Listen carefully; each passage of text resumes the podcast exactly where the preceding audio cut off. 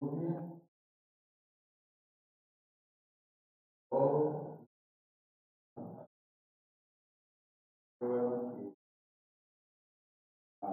Dios nos da la facilidad de llegar a lugares. Eh, hay hermanos que caminan muchos kilómetros, cruzan ríos y montañas para llegar a la iglesia, hermanos. Si ahorita nos fuéramos a Macedonio Alonso, allá en la Sierra Totonaca, ahí cruzan el río, caminan de mucho y llegan al templo, hermanos. Así que qué bueno que ustedes pudieron llegar y tenemos aquí a la mano, ¿no? Quizás los de más lejos somos nosotros. ¿Quién, ¿Quién está más lejos?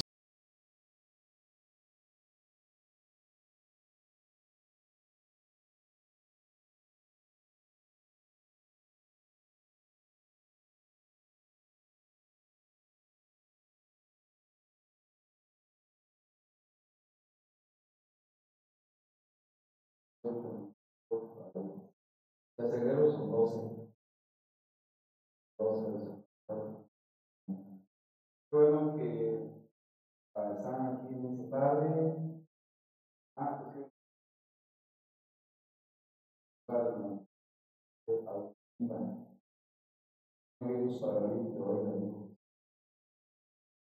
Antes sí usaba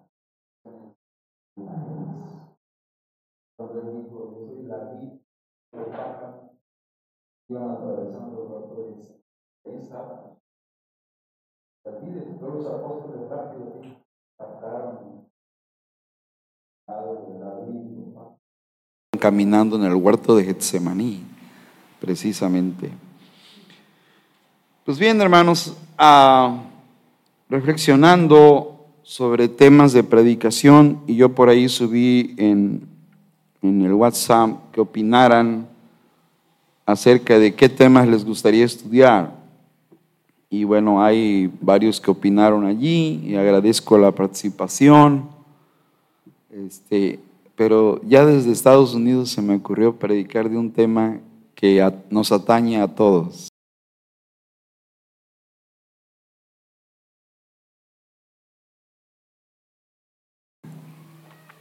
¿Y saben qué es la obstinación? ¿No, Valencia? ¿Has oído qué es? Es que yo lo puse muy, se llama eufemismo. Cuando algo se oye bonito es un eufemismo. A ver, más claro, el problema de la terquedad en la vida cristiana. El problema lo vamos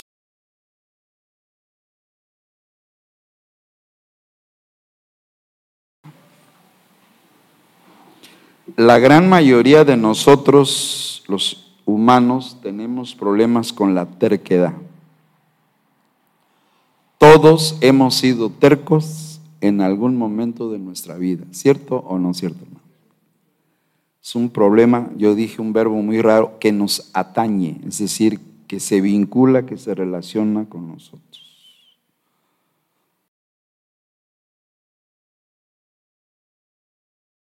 He sido terco y no he reconocido la verdad de Dios. Todos tenemos ese problema.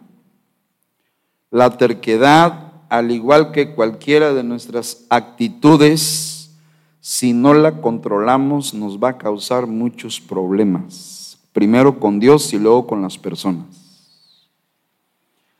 En algunas culturas, sobre todo la mexicana, decimos terco como una mula. ¿No han oído? Es una expresión que se usa para describir a las personas que son inamovibles, que no les cambies la idea de lo que piensan o de lo que quieren. La Biblia, siendo que es un libro escrito para nosotros los seres humanos, habla mucho de la terquedad, abunda. Así que de alguna manera el tema sería las actitudes que tenemos los cristianos, las buenas y las malas. Y la terquedad es una actitud que todos hemos padecido de alguna manera. Vámonos a Éxodo 9, donde vemos el gran prototipo de la terquedad. Qué buen título, el gran prototipo de la terquedad. ¿Saben quién era el gran prototipo de la terquedad? Faraón. O sea que a veces somos faraónicos, hermanos. Sí. No somos los reyes de Egipto, pero sí somos faraónicos. O sea, somos tercos. ¿Qué dice Éxodo 9? 34 y 35. ¿Lo tienen, hermanos? La predicación será auditiva porque no habrá imagen, no importa. El cerebro aprende cuando escucha atentamente. Les leo, dice, y viendo Faraón que la lluvia había cesado y el granizo y los truenos, ¿qué dice?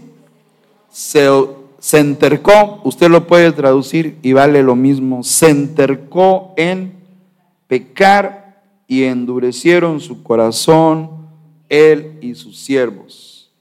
Y el corazón de Faraón se endureció, eso es lo que lleva la idea de la terquedad, es una dureza del corazón.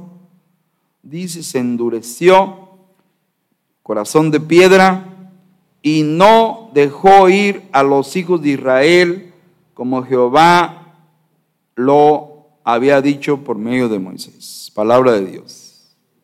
Oremos. Padre, háblanos en esta tarde a todos.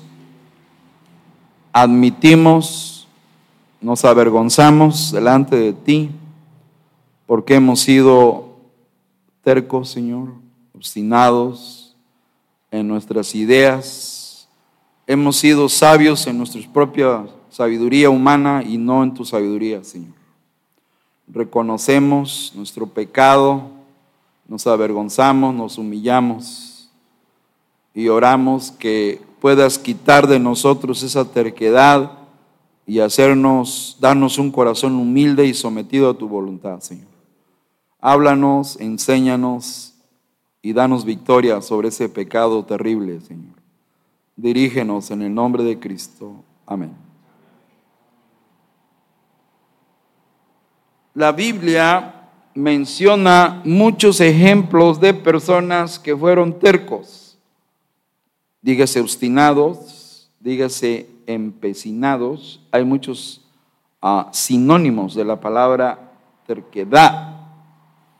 Y Faraón figura como, yo le llamo, esa es mi definición, el prototipo de la terquedad, porque Dios le habló una y otra y otra y otra y otra y otra y otra.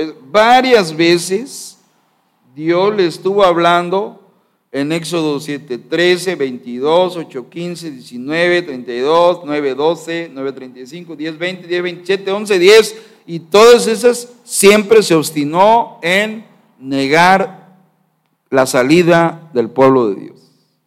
O sea, era, era un hombre eminentemente terco. Y hoy la terquedad sigue siendo un pecado frecuente en nuestras vidas. Tenemos que primeramente reconocerla a través de lo que Dios nos dice en su palabra. Número uno, definición de la terquedad. Yo, yo alitero definición, diversidad de la terquedad. Y número tres, destino de la terquedad. Hay un destino para el que es terco. Y no es un buen destino, hermanos. Ningún terco de la Biblia triunfó, todos fracasaron, hermanos. Todos los tercos de la Biblia quedaron muy mal parados, murieron o fueron avergonzados. Así que vamos a ver la definición de la terquedad. Esta palabra implica dureza, como dice el verso 35, y el corazón de Faraón se endureció es decir, se cierra, se vuelve de piedra y no, como Gavino Barreda, dice la canción, no escucha razones. Gavino Barreda es el prototipo mexicano del terco, es el terco mexicano por excelencia. Terquedad implica negarse de manera deliberada a cumplir con la voluntad o los mandamientos de Dios. Esa es la idea. Me puse a investigar las palabras hebreas, soy un educador, me encantan las etimologías, La palabra que se usa es mará, con H final, mará. Significa revelar, contender. Aparece este verbo 50 veces en el Antiguo Testamento. De hecho, hay un nombre que se llama Meraías en Nehemías 12:12 12, y significa testarudo, o sea, terco.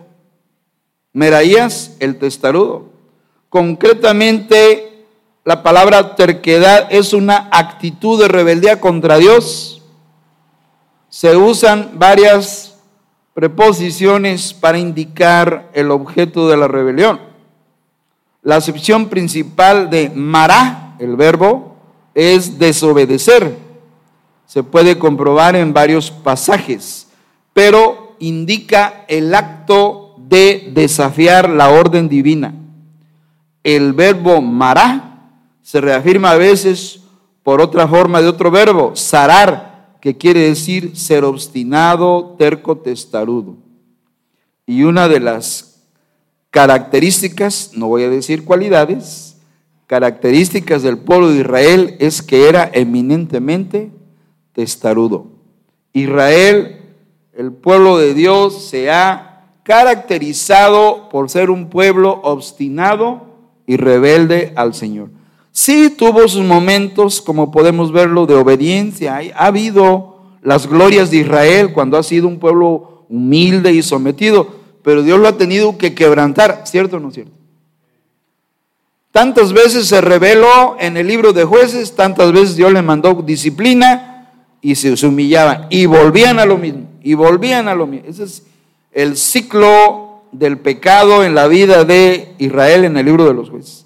Y es el libro que demuestra este, cosas muy vergonzosas, hermanos, como despedazar a una señorita y repartir sus cuerpos ahí que se menciona, hubo un abuso terrible, es un libro vergonzoso ahí, pero bueno, eh, Dios, Dios llama las cosas como son, hermanos, y así sucedieron y Dios no oculta las cosas.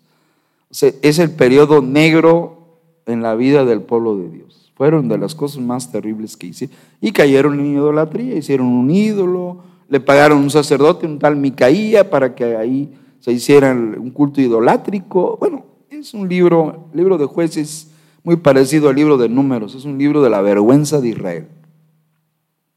Y una de las cosas que dice el Salmo 78.8, vengan conmigo, es que Israel se ha caracterizado por ser un pueblo terco, y yo diría hasta el día de hoy, yo le diría a usted en son de broma, a que no evangelizas un judío,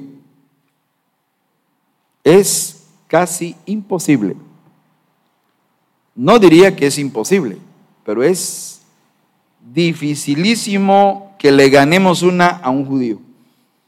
Tú le vas a sacar un versículo y él te va a sacar mil y te va a voltear el significado, te va a decir esto y esto. Porque yo lo he intentado y este tipo judío dijo, no, tú eres un goyim, nosotros somos el pueblo de Dios, tú no me vas a enseñar a mí, me dijo. Yo te voy a enseñar a ti. Ok, señor judío, enséñeme, eso es lo que quiero. Dice, pero me vas a tener que pagar, me dijo. Así me dijo. O sea, si yo te enseño Torah, te enseño, pero me vas a, yo no te voy a enseñar gratis. Acuérdese que el, día del judío es el primero de enero, lo acabamos de celebrar. Todo va en función del dinero. Si no hay dinero, el judío dice, no, yo, no te voy a regalar mi trabajo. Así son ellos. No, no, no, no, no. Entonces, 78, 8, ¿sí dije 78, 8? No, es 78, 72. ¿Sí? No, 78, 8, perdón. Sí, sí, sí. Lo tienen. 78, 8. Lo tienen. Dice todos, y no sean como sus padres, generación contumaz y rebelde, generación que no dispuso su corazón, ni fue fiel para con Dios su espíritu.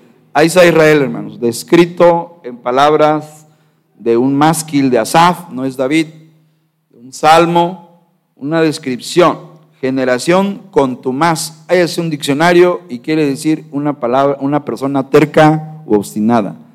Ser contumaz, muy, una palabra muy española. Aquí en México no, no oigo a nadie decir es que esta persona es contumaz. ¿Verdad que no lo decimos? Decimos, eh, es un terco, ¿verdad? Terquísimo. Terco como una mula, decimos.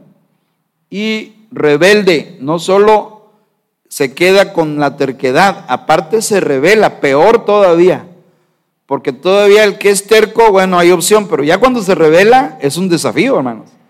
El que se revela ya te desafía. ¿eh? Y dice, generación que no dispuso su corazón, no, no quiso doblegarse a Dios, ni fue fiel para con Dios su espíritu. Eso es la definición de la terquedad, hermanos. Me voy al diccionario y me da varios sinónimos. Una persona terca es obstinada, irreductible, testaruda, esa es la otra palabra, testaruda, tosuda, ya no eh, tenaz, porfiada, empecinado, está, no es que está empecinado, dicen, no han oído, sí, ¿verdad?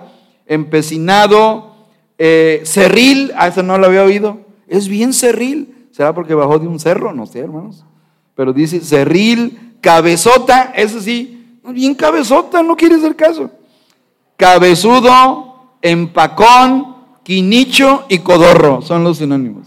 Tal vez en España o en Colombia o en Venezuela, por allá se usan eso de quinicho.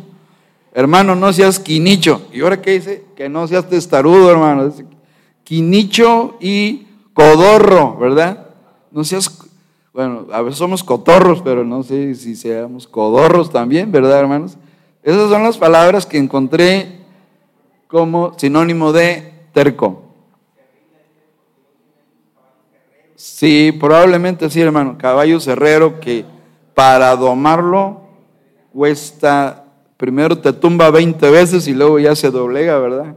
Cuando lo montan. Sí, cierto, puede ser cerril de caballo cerrero. Eh, también la palabra hebrea que se traduce terco significa dar la espalda.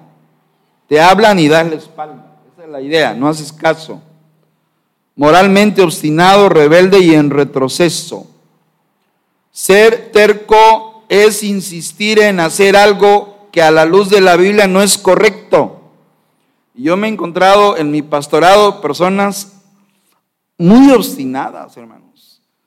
Recuerdo aquel caso, no voy, no voy a citar nombres ni lugares, X allá en otro ministerio de una una miembro que era licenciada, conoció un presidiario y se enamoraron. ¿Se enamoraron? De telenovela, la, abogada que defendía, ¿tú te acuerdas? Y, y, se, y, y se comprometieron. Entonces yo, hermana, pero no le conoces, él es un presidiario. No, pero ya hizo profesión de fe. Pues sí, pues a lo mejor fingió para, pues para que ya lo saques de, de su problema. Allá en el Pacho Viejo, creo estaba un Perote, ¿no? Perote creo era. Perote, ¿verdad, hermano? Y, ah, no. Y le aconsejamos y le dijimos, y ¿sabes qué? Yo como pastor y mis diáconos no estamos de acuerdo. Tú toma tu decisión, pero no. Ah, no, pues ella, no duró el matrimonio, creo que ya no sé, que no viven, ya no supe qué pasó. ¿Sí viven juntos? Ah, bueno, qué bueno, pero empecinada, sí, entre comillas. Yo desconozco qué pasó ahí, no sé. Hacen su voluntad, hermanos, y no la voluntad de Dios. Y en Masai lo hemos vivido también. Y confunden la voluntad de Dios, hacen que sus sentimientos y su enamoramiento se vuelva la voluntad de Dios, hermanos. Así lo hacen. Y se autoengañan, pero bueno, ese es otro tema. Terco es aquel que no puede flexibilizar su posición ante situaciones de la vida diaria y hace cumplir su decisión sobre la opinión de los demás. Una persona terca no tiene límites en lo que hace, no acepta limitaciones, no acepta barreras. Lo único que piensa es hacer lo que él quiere o ella. Una persona que endurece su corazón no escucha a nadie, aun si los otros tienen la razón. Eso lo vemos frecuentemente en personas que se les aconseja sobre ciertas áreas de su vida y aunque le abran la Biblia, dicen, no, es yo, primero yo, después yo y al último yo. El ejemplo en las escrituras es la terquedad del faraón de Egipto. Dios conoció a este hombre, era el rey, el gobernante, y a pesar de las diez plagas, o sea, no fue una plaga, fueron diez y ni así quiso someterse. O sea, hay personas, de ahí yo aprendí la frase de ser faraónico. Una persona faraónica es una persona terca. Y en el libro de Éxodo, desde 7.13, Faraón estuvo endureciendo su corazón. ¿Alguien? 7.13. Vamos a hacer un recorrido porque yo lo tuve que hacer. Las veces que Faraón se endureció. Desde 7.13, hermanos. ¿Alguien? Éxodo 7.13.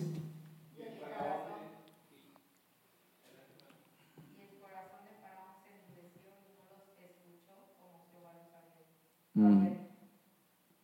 Ahí empezó el declive, el descenso de este hombre que Dios le había permitido ser gobernante. Porque ¿quién pone, quién pone reyes y quita reyes, hermanos? Dios. Dios le dio el privilegio de ser un gobernante. Y en lugar de reconocer al Dios de los cielos, se ensoberbeció. Es lo que se llama el gobierno absoluto, absolutismo, donde un solo hombre toma todas las decisiones Dice, y el corazón de Faraón se endureció y no los escuchó como Jehová lo había dicho. Ahí empezó su carrera de terquedad. Y luego 7.22, hermanos, ¿alguien?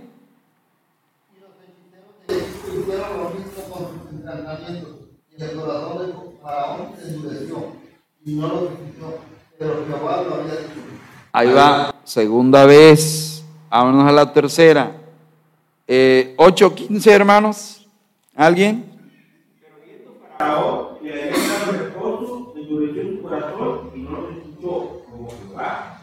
Tercera vez se va endureciendo. Si comenzó como una piedrita, se fue haciendo grande la piedra en su corazón. Vamos en 8.15, ¿verdad? De ahí nos vamos a 8.19. ¿Alguien?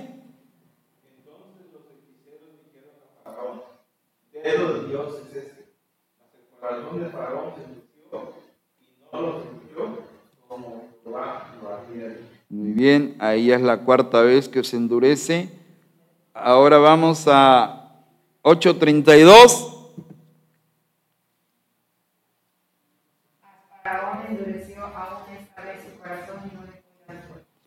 Ahora vamos ya con la quinta vez.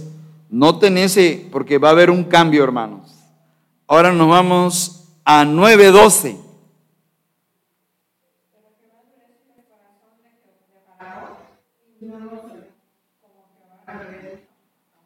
¿Qué pasó ahí, hermanos? En el versículo 32, también Faraón endureció aún esta vez su corazón. Era la quinta vez, ¿verdad? Pero ya en 9.12, ¿qué dice? Ahora Jehová endureció el corazón de Faraón y no lo oyó. ¿Qué pasa aquí, hermanos? Sucede que cuando una persona decide ir por sus propios caminos y Dios le habla que se regrese y no quiere, entonces Dios ya le suelta la cuerda, le, le da el permiso para que se vaya a su propia perdición, hermanos. Porque ya Dios le estuvo hablando cinco veces y cinco es número de gracia. Dios le estuvo hablando. Dios le estuvo hablando. Ya a la sexta dijo Dios ya, yo, yo te ayudo, le dijo. ¿Te endureces? Yo te echo una manita. Y entonces ya aquí en 9, 12, Jehová endurece el corazón.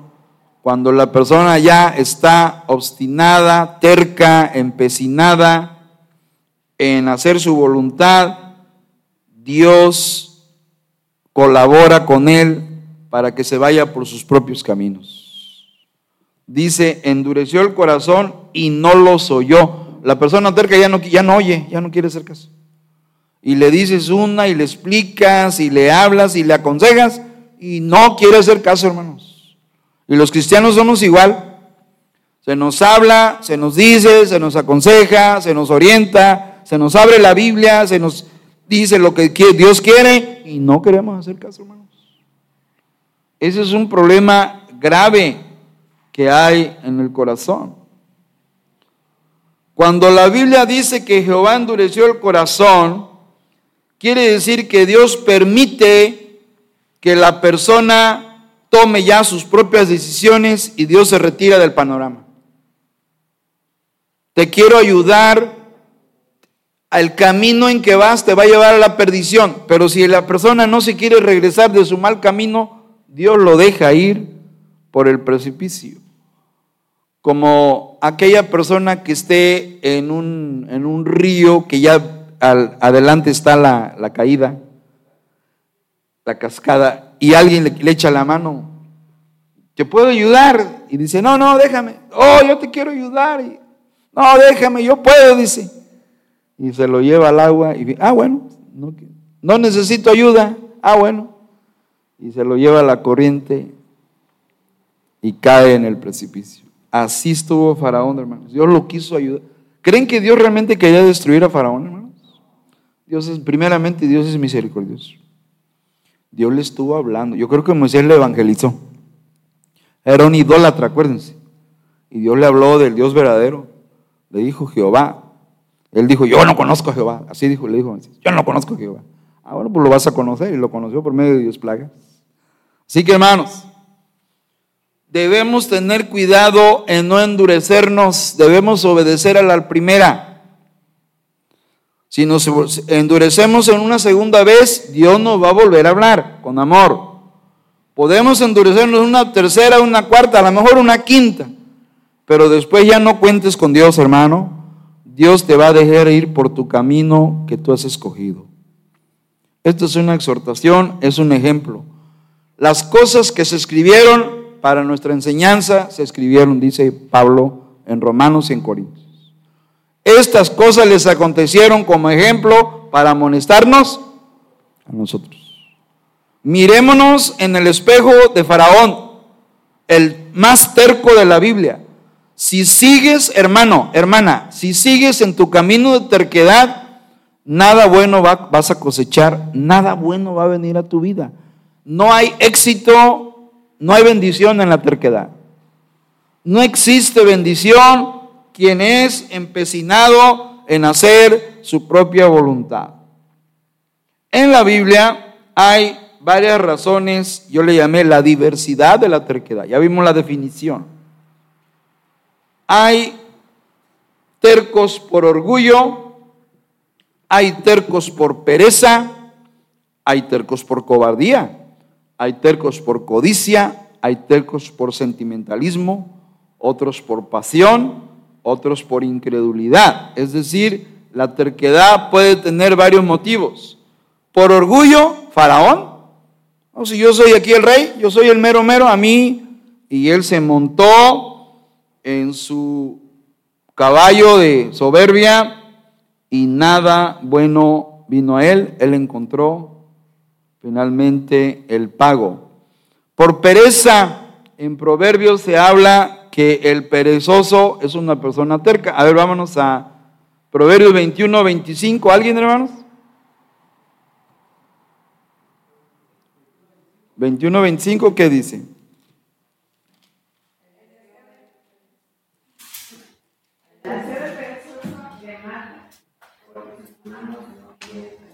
Ahí está. El deseo del perezoso le mata porque sus manos no quiere trabajar. Este es un terco que insiste en estar durmiendo y no busca su trabajo. Hay, hay tercos por pereza. Por cobardía, a ver, Proverbios 29, 25. Ahora sí que los proverbios hablan mucho de las actitudes humanas.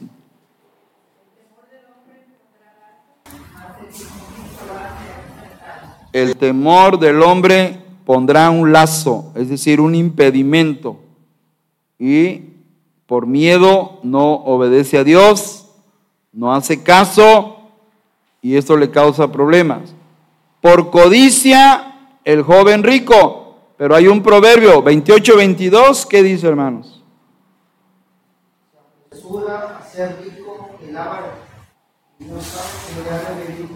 Ahí está.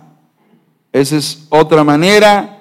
Por sentimentalismo, Elí y sus hijos, Elí el sacerdote, los consentía.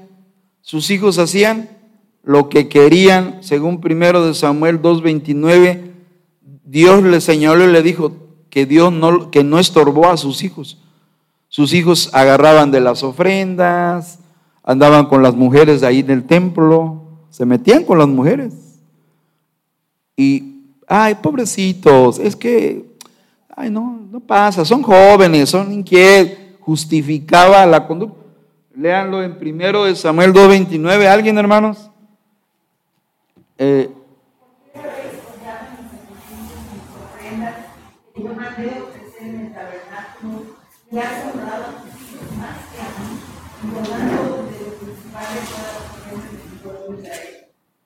Ahí está, hermanos. Qué triste la situación. Un padre terco que no corrigió a sus hijos. Cuando nos rehusamos corregir, estamos siendo tercos, hermanos. Porque la Biblia abunda, instruye al niño en su camino y aun cuando fuere viejo no se apartará. La vara de la corrección dará sabiduría. ¿Y cuántos proverbios dicen, corrige a tu hijo, disciplina a tu hijo? Ahorita que es tiempo, porque más adelante si no lo haces te va a dar problemas. Hay un proverbio que dice, aún el muchacho es conocido por sus hechos si su conducta fuera limpia y recta. A ver quién me encuentra ese proverbio. Pero está diciendo, lo que es el niño ahorita, te, te lo va a hacer de grande. Si se te revela ahorita a los 4 o 5 años, espérate que tenga 18, 15, 18 te va a hacer lo mismo, porque un hijo anticipa la conducta que va a tener cuando sea de grande. Dios lo dice en su palabra. Aún el muchacho es conocido por sus hechos, si su, conducta fuera limpia y recta, si su conducta fuera, y si no fuera recta, también es conocido por sus hechos. Lo dice ese proverbio interesante. También hay terquedad por pasión pecaminosa como Herodes. Adelante, hermano. 20:11. A ver, alguien, Proverbios 20:11, hermano. Tú tienes, adelante, hermano.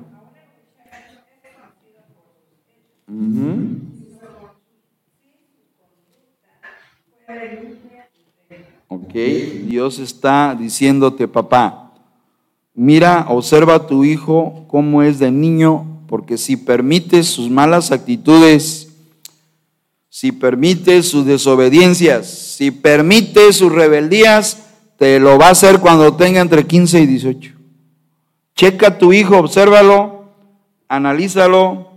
Por eso dice Dios que el muchacho es conocido por sus hechos, por su conducta, sus actitudes, su comportamiento. Dios nos advierte, Dios nos da sabiduría. Entonces, no permitir la terquedad en nuestros niños. Sí, la psicología y la ideología de género y el progresismo están diciendo que los cristianos estamos mal porque aplicamos una disciplina física.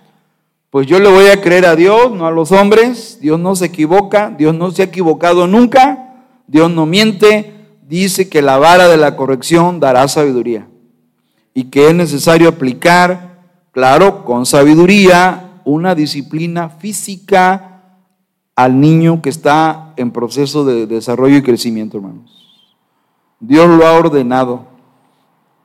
Entonces, hay una, un bombardeo en las redes contra la, de parte de la psicología y del progresismo contra están en contra de que se les pegue a los hijos. Y sí, yo estoy de acuerdo cuando es abuso, pero una disciplina correctiva que Dios ha mandado en su palabra de utilizar una varita para corregir una terquedad, una rebeldía directa a un mandato de papá o mamá. Es importante. Necesitamos mucha sabiduría porque es un área muy delicada y se requiere mucha, mucha sabiduría de parte de Dios. Por pasión, hay un terco en la Biblia que se apasionó, era Herodes que se metió con la cuñada y Juan el Bautista le habló y a poco le hizo caso. Al contrario, cuando vio la oportunidad le mandó a cortar la cabeza a Juan el Bautista. Allá está en Marcos 6 la historia, 6, 17 en adelante, no lo vamos a leer todo, solo como una referencia, hermanos. A veces una persona se puede apasionar por una mujer y volverse el más terco de los tercos. Y Herodes aquí le había quitado la mujer a su, a su hermano, el otro gobernante, según Marcos capítulo 6, lo tienen hermanos. Lo dice versículo 6, 17, porque el mismo Herodes había enviado y prendido a Juan, lo metió a la cárcel y le había encadenado en la cárcel por causa de Herodías, mujer de Felipe, su hermano, pues la había tomado por mujer, se metió con la cuñada, hermanos. Y Juan el Bautista, con todos los pantalones de Dios, le dijo, no te es lícito tenerla, le dijo. No es correcto lo que estás haciendo, que le quitaste la mujer a tu hermano. Y en lugar de arrepentirse, el terco mandó a cortarle la cabeza a Juan el Bautista. O sea, a veces las pasiones, las bajas pasiones, producen terquedad también. Y eso lo sabemos. Porque ¿cuántos casos sabemos de personas que se apasionaron con un hombre o con una mujer y no escucharon razones? Y no escucharon consejos. Ya no te escuchan, ya no. Una vez que las bajas pasiones los atrapan, ya no, razones ya no las escuchan, hermanos. Y casos hay miles, por eso, contados bastantes. Así que el problema de las pasiones bajas, este Herodes, incredulidad también, la terquedad por incredulidad.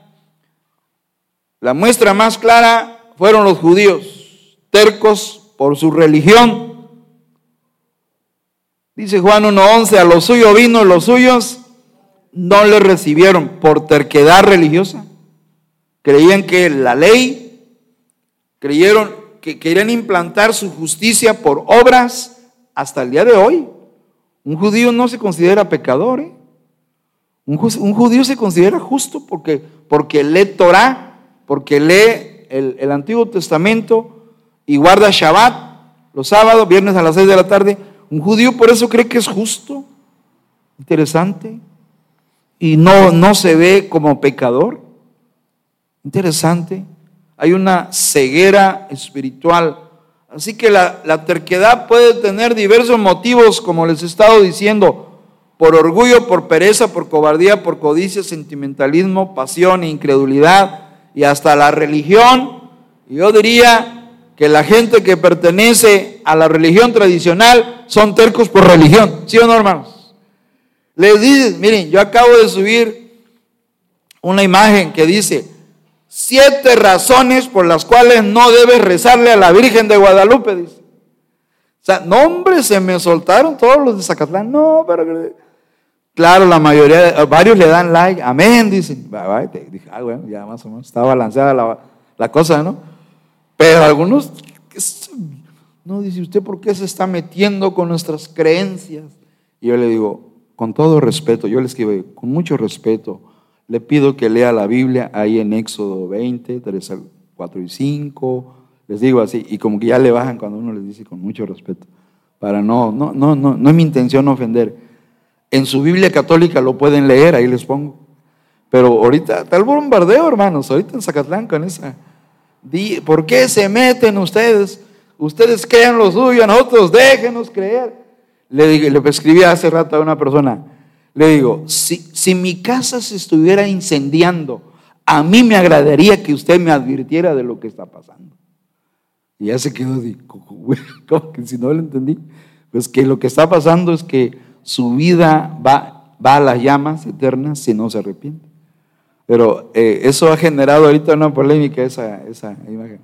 Y algunos ya están ofendiendo, ¿eh? Y les tengo que ocultar su texto, porque son, son groseros, son terribles, hermano.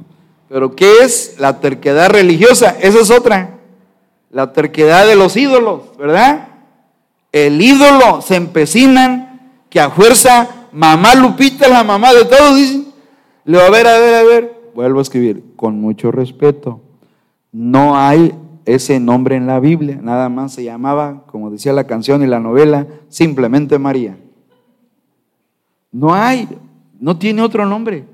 El nombre Guadalupe viene del náhuatl Tecuautlazupe, pero el español no podía decir Guadalupe se convirtió el Tecuautlazupe en Guadalupe. Lobo de la noche es el significado. Guadalupe. Interesante. Entonces, yo no quiero entrar ya en sacar el trasfondo cuando les trajeron la Virgen Blanca y la rechazaron los aztecas. Entonces, ¿qué hacemos? Tráiganle una morena igual que ellos. Ah, y les trajeron la morena y esa sí la aceptaron. Y eso está, ellos mismos, varios, un sacerdote denunció eso. Uy, casi los mulga el Papa, ¿sí supieron? Que un sacerdote subió un texto diciendo, la Virgen de Guadalupe no existió ni ha existido. Un invento que nos trajeron los españoles. Un mismo sacerdote lo dijo y se echó. Gracias, hermano, es cierto. Él mismo se aventó a ese trompo a la uña de denunciar. Pues, y el Papa casi lo excomulga por... Sí, yo sé, yo sé. Por andar, dice. Pero esa es la verdad. Entonces ahorita hay una polémica con ese de siete razones, no tengo aquí mi teléfono, pero ahí lo puede ver, de por qué no se le debe rezar. Dice, Jesucristo nomás oraba al Padre, no a la Virgen de Guadalupe. Los apóstoles no oraban a la Virgen, oraban a Dios. Y yo empezando dando las siete razones. Y es e, ese tipo de cosas los, los desarman, hermanos. Los desarman. Y yo le digo, con todo respeto, le pido, yo le sugiero que lea su Biblia, ¿verdad? No es que ustedes han cambiado, dice, me dijo una, comentó, ustedes la Biblia la han a su conveniencia. No, en ninguna manera. Lo, mismo me dice mi Biblia que su Biblia católica. Lea Éxodo 20, 4 y 5 y dice lo mismo. Además nosotros, dijo, dijo, ustedes han hecho la Biblia a su manera. A ver, a ver, a ver. Nosotros no hacemos las Biblias, las compramos igual que ustedes. No, yo no he hecho ninguna Biblia, es un trabajo. Hacer una Biblia, una traducción, hermanos, lleva años, 10, 12, 15 años hacer una nueva versión de la palabra de Dios. Le digo, nosotros no las hacemos, las compramos. Y las leemos nada más igual que ustedes. Así que hay terquedad por religión, por motivos religiosos. Termino con el 3, el destino de la terquedad, hermanos. Vámonos a Éxodo con el prototipo de la terquedad. El más terco de los tercos, el faraón. Y me temo que algunos de nosotros en Masai somos faraónicos, a veces somos tercos, hermanos, y no nos conviene ser así, hermanos, no nos favorece. Éxodo 14, 27, 28. ¿Cuál es el destino de la terquedad, hermanos? Éxodo 14, 27, 28, puestos en pie, hermanos, para leer qué pasó, cuál fue el destino de Faraón. 14, 27 y 28, puestos en pie, estamos terminando. Sí,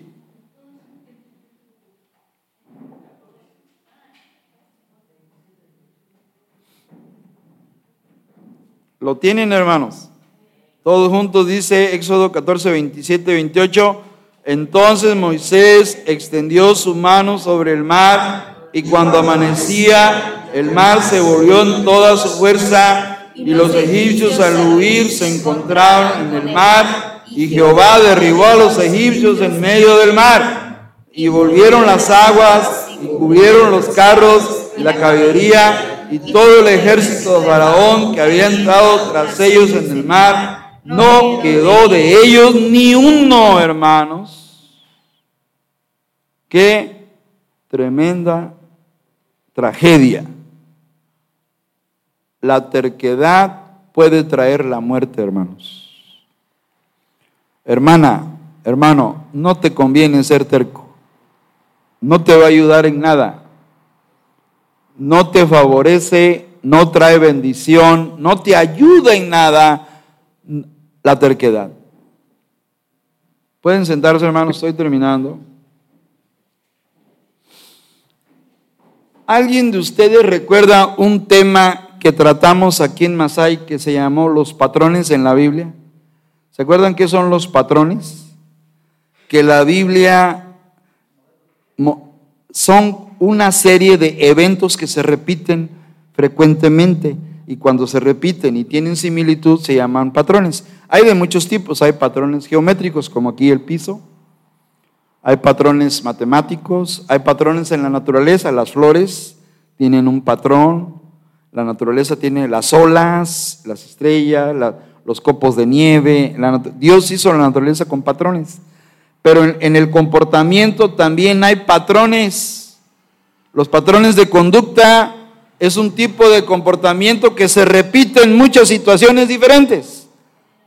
¿Sí? Y una persona trae ya patrones de terquedad porque así era la mamá o porque así era el papá y porque así, así le dejaron ser, no le disciplinaron y era bien terco de niño, de niña y ahora de adulto sigue siendo el mismo terco de niño. Siempre ha sido y no cambia. Entonces, los obstinados repiten sus patrones de comportamiento. Y me puse a ver y encontré, hay un libro que se llama Grandes Necios de la Biblia. me encantó, dije, ay, suena. Vamos a ver. Y mire, Adán y Eva, los primeros tercos. En lugar de obedecer a Dios, no comiendo del fruto, hicieron todo lo contrario. Dios le dijo, no, porque el día que comieren ciertamente moriréis. Ah, no, pero terca la Eva y terco el marido y ahí están comiendo el fruto. Los primeros tercos de la Biblia, Adán y Eva. Esaú, hermanos, otro terco dijo, no, no, yo quiero de ese potaje, yo quiero, y dámelo. Sí, sí, sí, pero dame tu Dijo, te cuesta, te va a costar una lana. ¿Y cuál es el Dame tu primogenitura y te doy de mi comida. Ah, bueno, suave, sí, alguien que para qué me sirve. Otro terco, Esaú, Faraón, Coré, Tania, Virán, que se rebelaron contra Moisés, Amán, que luchó contra Mardoqueo y Esther, Ogni y Fines, hijos de el sacerdote Aarón, que murieron. ¿A ¿Quién más? Jezabel, la malvada Jezabel, Nabal, Sansón, Jonás, Judas, el Iscariote, Herodes, que murió de, una, de un infarto fulminante, según Hechos capítulo 12, todos se les llama grandes necios de la Biblia. ya lo dijo Sor Juana Inés de la Cruz, hombres necios que acusáis. Era feminista, Sor Juana Inés, la primera feminista de México. Todos los necios en la Biblia tuvieron un mal fin, hermanos, no sobrevivieron. Dijo un predicador, en este momento existe mucha gente que está sufriendo en el infierno porque murieron en su terquedad. Orgullosos, perezosos, codiciosos, adúlteros, incrédulos, viciosos, no quisieron arrepentirse. ¿Y todo por qué? Por ser tercos. El rico necio fue uno de ellos, otro de los tercos. ¿Se acuerdan?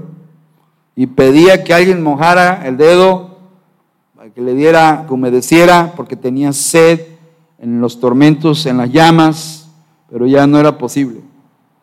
Hermanos, también en las iglesias hay creyentes obstinados que no quieren someterse a Dios, esposas que no quieren someterse a su marido o maridos que no quieren someterse a Cristo. Persisten en vivir sus vidas como si no hubiera Biblia, como si no hubiera mandamientos, como si no hubiera Dios mujeres que se dicen cristianas, pero no respetan al marido, esposos que andan en malos pasos, hijos que no se sujetan a sus padres ni a Dios, están viviendo una vida de terquedad y la terquedad les va a traer consecuencias. Lo enseña la palabra del Señor. La invitación de Jesucristo es la misma. Jesucristo no va a cambiar su mensaje. El mensaje de Cristo es arrepentirse. Lo dice Apocalipsis 2.5. Vamos allá. Estamos terminando, hermanos. Apocalipsis 2.5. ¿Qué dice allá, hermanos? Con eso terminamos. 2.5, 2.5. Sí, Apocalipsis 2.5. Tremendo versículo donde el Señor no ha cambiado su mensaje. ¿Tienen? Todos juntos dice, recuerda, por tanto, de dónde has caído y arrepiéntete y haz las primeras obras, pues si no, vendré pronto a ti y quitaré tu candelero de su lugar si no te hubieres arrepentido. Dios, el Señor Jesús quiere que nos arrepintamos, hermanos.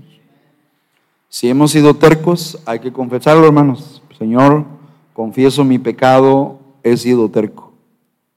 No he hecho caso a tu palabra, no he hecho caso a los consejos que me han dado, no he, sido terco o he sido terca.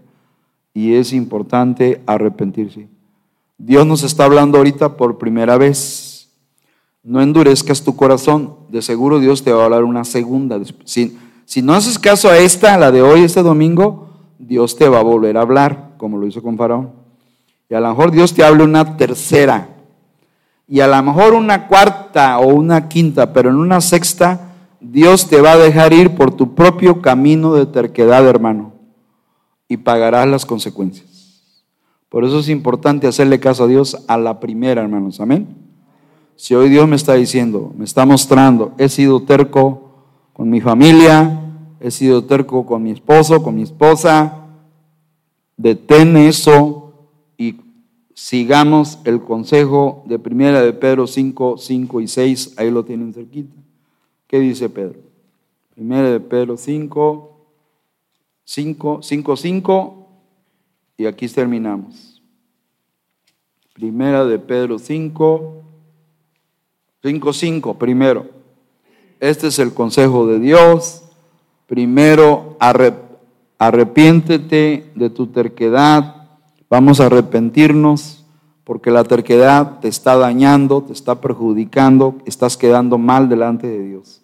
Primera de Pedro 5:5, lo tienen hermanos.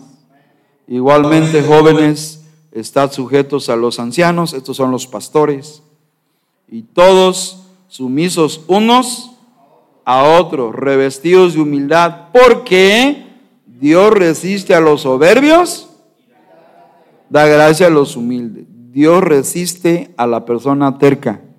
Le va a poner trabas, le va a poner tropiezos, le va a poner obstáculos, le va a poner impedimentos y no lo va a dejar avanzar porque Dios resiste a los soberbios, a los tercos. Pero a los humildes Dios les bendice con su favor inmerecido. Eso dice la palabra, hermanos. Es que vamos a hacer lo que dice el versículo 6 todos. Todos dice, Humillamos pues bajo la poderosa mano de Dios para que Él los exalte cuando fuere. Humillarse es meterse debajo de la voluntad de Dios. Reconocer que somos polvo. Humillados viene de humus, que quiere decir polvo. Reconozco que soy polvo delante de Dios. No soy nada. ¿De dónde hizo Dios a Adán, hermanos? Del polvo, del barro de la tierra, y es lo que somos. Eso es humillarse, reconocer nuestra verdadera condición delante de Dios. Humillaos, pues, bajo la poderosa mano de Dios. Y si nos humillamos de corazón, para que Él los exalte cuando fuere tiempo. El que se humilla, Dios le va a exaltar, pero el que se exalta será humillado. Es el principio. Es un principio inverso. Vamos a humillarnos y que la terquedad ya no sea un problema en nuestros corazones. Amén, hermanos. Vamos a orar. Damos, oremos al Señor. Señor, tus ojos nos miran y tú sabes quiénes tenemos un problema de terquedad. En este momento confesamos, renunciamos a ese terrible pecado, Señor, porque no nos va a ayudar, no nos favorece, no va a ser bendición, Señor. Por eso Jesucristo dijo en Apocalipsis 2.5, recuerda de dónde has caído y arrepiéntete. Así que nos arrepentimos delante de ti de cualquier mala actitud, empecinada, tosuda, soberbia, que no ha querido someterse a tu voluntad y a tus autoridades, Señor. Ah, venimos ante ti, enséñanos a ser humildes, ayúdanos a humillarnos bajo la poderosa mano de Dios para que Él nos exalte cuando fuere tiempo, Señor. Bendice tu iglesia Masai, no dejes de trabajar en nuestro carácter, porque es el principal obstáculo para servirte, Señor. Ten misericordia de nosotros, favorécenos con tu gracia y danos victoria, Señor. En Cristo Jesús. Amén. Dios les bendiga, hermanos. Terminamos.